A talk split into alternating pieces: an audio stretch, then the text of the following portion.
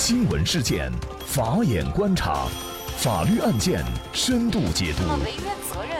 传播法治理念，解答法律难题，请听个案说法。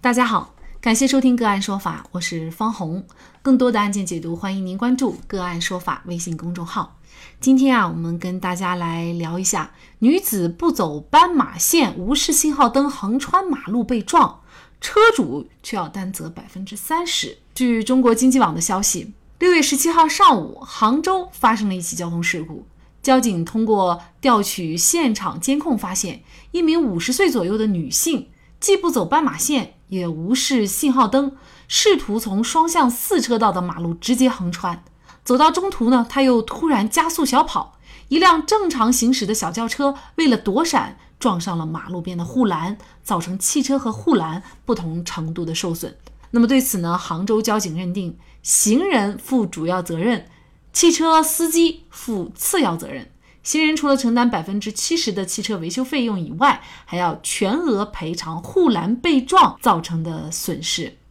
这个案件一出呢，也是引起了广大网友的这个热议啊。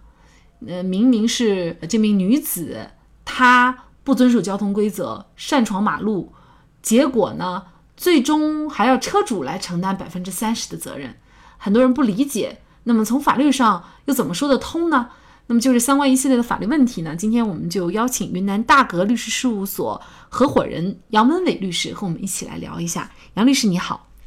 哎，主持人好，听众朋友们好，感谢杨律师。那么，对于这个横穿马路的女士来说呀，呃，应该说大家会觉得百分之七十的责任还不够，他应该承担全部的责任。而驾驶员呢，明明是受害者，他在马路上行驶，怎么会预料到突然间会有人？穿出来呢，嗯，而且我想这样的一种情景啊，应该我们很多驾驶员朋友都遇到过，包括我自己在内也遇到过啊。明明不是人行横道，但是它就是会有行人突然穿出来，那这种情况下，车主还要承担责任，为什么呢？交通事故责任的认定，呃，其实具有很强的专业性和技术性，那么它要根据各种因素来综合认定。主要的呢，还是要根据事故的当事人的行为对事故所起的作用的大小和当事人的过错呃程度呢，结合我们国家现行法律的规定来进行综合的认定。那么对于交通安全来说呢？车辆相对于行人来说，它本身就具有极大的危险性。那么驾驶员对车辆的危险性自己是清楚，并且也最能够控制车辆的一个危险性。那么在这样的情况之下呢，我们国家的法律对驾驶员确保安全驾驶呢，其实是提出了更高的要求。那么本案当中的事故呢，因为没有看到交警的事故认定书，本案的车辆是否存在？超速啊，存在一些安全隐患等问题呢？啊，我们现在还不清楚。但是我们仅仅从那个视频当中来分析。那么从视频当中我们可以看得到。轿车司机实际上是他在前边是有一个红绿灯的路口了。其实轿车司机他在通过红绿灯口之前呢，呃，基本上是应该是在路口了。他看到前方是有行人在路边是骑行的。那么在这个时候呢，呃，我们的轿车司机他是有一个借道，然后加速超过行人这样一个行为。那么在轿车的呃驾驶员加速借道的时候，他的旁边的一张嗯旁。旁边车道的白色的车辆其实是已经在减速了。那么轿车司机呢？呃，作为很有经验的人，在通过这样的红绿灯口时，他应当及时的观察前边车辆的情况。那么本案当中的轿车司机他就是没有及时观察前边车辆的情况，那么也没有呃做一个预判，提前减速，那么还实施了一个加速的借道超过行人这样一个行为。嗯，他的行为其实也是引发事故的呃一一部分的原因，因此我认为视频当中驾驶员也不是完全没有责任的。那么交警认定次要责任，我觉得还是呃很客观的。其实有一些行人啊，他是不遵守交通规则的，就像本案当中的这位女士啊，嗯，她不走人行横道。那么当然了，还有一些就是闯红灯、翻护栏，明明是。行人不守交通规则被撞，但是呢，实际当中驾驶员基本上都是要承担责任，嗯，是吗？这个根据我们国家道路交通安全法的规定呢，基本上大部分情况之下，只要是行人和机动车发生了事故的情况之下呢，机动车都是要承担责任的。呃，但是承担责任的具体的比例呢，是要根据每个。呃，事故当中具体的情况，驾驶员和行人的一个违法违规行为来看，那么如果在事故当中有明确的证据证明行人有过错的，那么是可以根据行人的过错程度呢，适当减轻机动车一方的赔偿责任。那么如果机动车一方是没有任何过错的，那么机动车承担的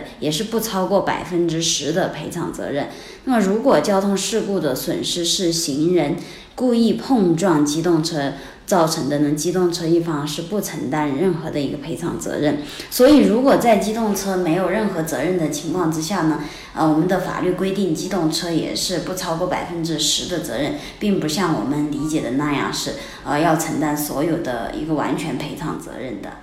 其实本案当中，这个交警的认定还有很多网友点赞，因为他们觉得终于向谁弱谁有理宣战了。也就是说，嗯，以前呢，可能作为弱者行人这一方呢，嗯，无论他怎么样，但是呢，机动车都是要做一些赔偿的。那这个案件呢，机动车只做了百分之三十的赔偿。那么你又怎么看这样的一个观点呢？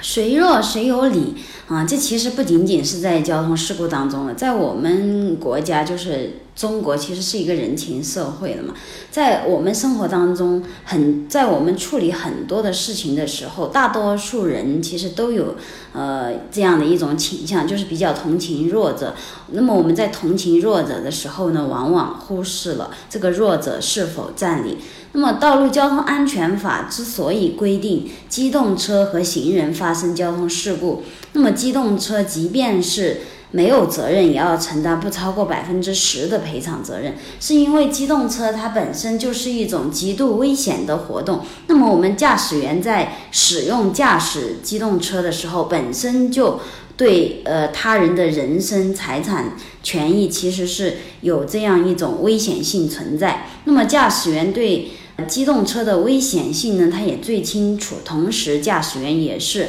最有能力控制让机动车不要发生相关事故的一个行为人。那么，正是基于机动车本身具有的危险性和驾驶员对危险的可控性呢。那么，即便是机动车无责，也是要承担不超过百分之十的责任。同时，我们国家呃也强制机动车购买交强险，一旦发生事故呢，通过保险也能将交通事故产生的后果进行分散，那么从而使受害者获得及时的救助。那么本来。呃，通过我们的分析，《道路交通安全法》的规定的初衷，就是无责也要承担责任的初衷，其实是为了使事故受害者得到及时的救助与赔付。但是在我们具体的呃法律的实施执行的过程当中，出现了谁弱谁有理的现象。我认为主要还是因为行人违法违规以后没有得到及时的处罚，并且行人违法违规以后它的后果其实是很轻微的。然后。呃，相反呢，在某些情况之下呢，可能我们行人违法违规发生相关的事故，不仅得不到处罚，行人甚至因为自己的违法违规行为还能够获得相应的赔偿。那么这就让部分行人变得越来越肆无忌惮、有恃无恐。那么从而其他人就会产生一种啊，在交通事故当中谁弱谁有理的这这样的一种误解。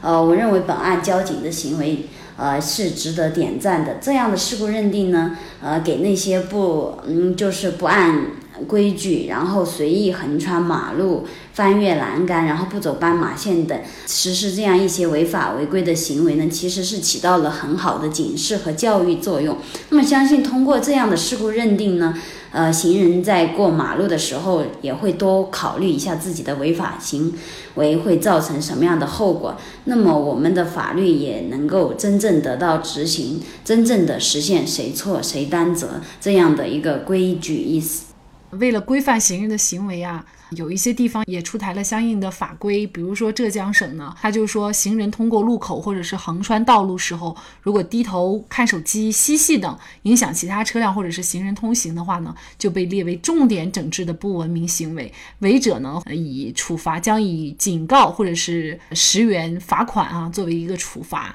那么同时呢，在南京，那么也同样正式启动了对非机动车行人交通违法行为的一个启动监控的。抓拍，那么先不说这样的一种行为会不会侵犯隐私啊，但是呢，它也是主要是针对非机动车行人，对于在一年之内多次违法并且没有及时处理的话呢，将认定为一般失信的行为，记入个人信用档案。那么在现目前就是车子越来越遵守这个法律规定，能够礼让行人的情况下，那么行人的行为，嗯，也确实是需要有一些约束啊。否则的话，那像本案当中这位女士，她可能就会觉得，反正车要让她的。结果呢，她就被撞了。其实很多人横穿马路这种情况比较普遍，尤其是老岁数大一点的朋友，因为他没有意识到这个危险性，他总是觉得车会让他。其实有的时候车辆驾驶员他也是人，他有的时候可能会因为没有注意或者临时没有反应过来，都会发生这样的危险。所以呢，在这里就确实要提醒我们广大的行人遵守交通规则，最重要的还是为了自身的安全考虑啊。好，在这里呢，也再一次。感谢云南大格律师事务所合伙人杨门伟律师。那也欢迎大家通过关注“个案说法”的微信公众号，具体的了解我们本期案件的图文资料以及往期的精彩案例点评。另外，您在生活工作当中遇到一些法律问题，都欢迎您通过添加幺五九七四八二七四六七幺五九七四八二七四六七这部电话号码的微信号向我们进行咨询和交流。给大家提供法律问题解答的都是我们节目邀请到的嘉宾了，他们都非常的资深、专业和负责任。感谢您的收听，我们下期节目再见。